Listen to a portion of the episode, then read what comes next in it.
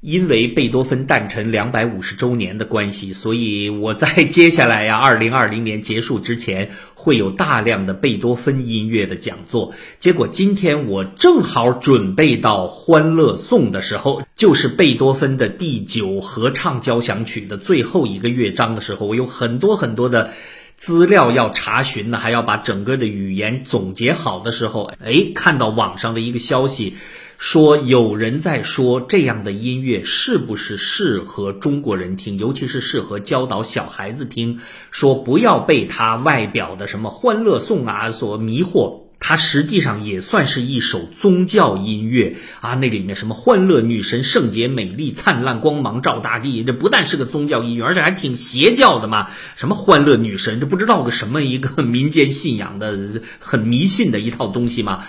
所以，这位作者建议啊，无论是中小学的课本里面，还是大学的音乐课外聆听里面，据说这样的音乐全都要划掉。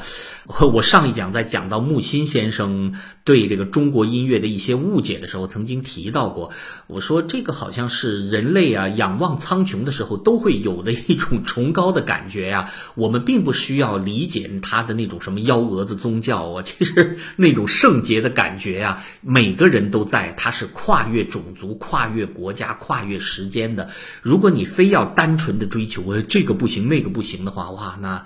古典音乐史上一半以上的作曲家呀，基本上都不行喽。比如说巴赫的音乐，呃，我们还能不能再去聆听呢？像布鲁克纳的音乐。那是非常带有宗教气息的音乐，呃，至于说早期的像圣咏那样子的很圣洁崇高的合唱，也可能完全要跟我们绝缘呐，似乎大可不必呀。至于说到贝多芬的合唱交响曲最后一章《欢乐颂》，那其实就跟宗教更没有关系了。他的原唱的歌词啊，来源于那位大诗人席勒呀。他在一七八五年十月的时候，他当时是到一个小村庄里面参加一对新婚夫妇的婚宴，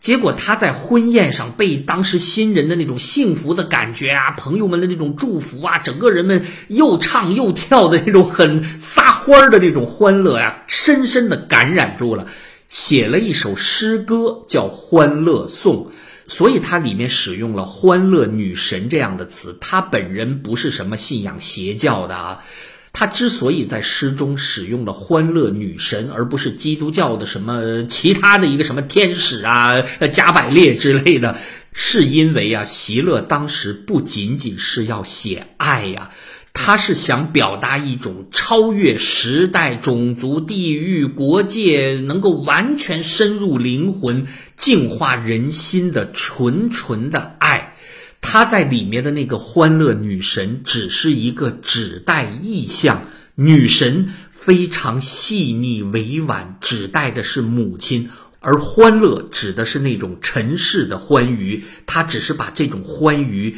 指向更加纯洁、美好、没有污染的，超脱了这个世间烦躁的那个境界，所以才有。欢乐女神，圣洁美丽，灿烂光芒照大地，所以我们才会要来到她的圣殿里。欢乐女神的圣殿在哪里啊？指代的是什么呢？完全无所谓，就是人生最纯、最幸福的那种感觉就可以了，好吗？所以有的时候我们太过纠结它表面的词语啊，反而啊作茧自缚啊，没有必要。正在准备啊，贝多芬的第九合唱交响曲。今天既然讲到这个提前啊，哎呀露馅儿了。那好吧，那后面给大家放一放吧，贝多芬的第九合唱交响曲。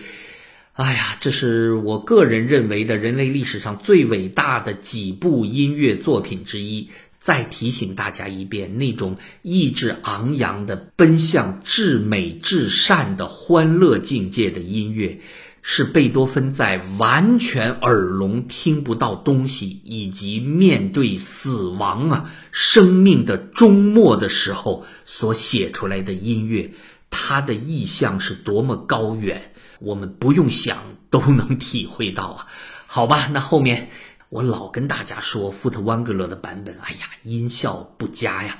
给大家放一个音效极佳的立体声时代的。贝多芬第九合唱交响曲吧。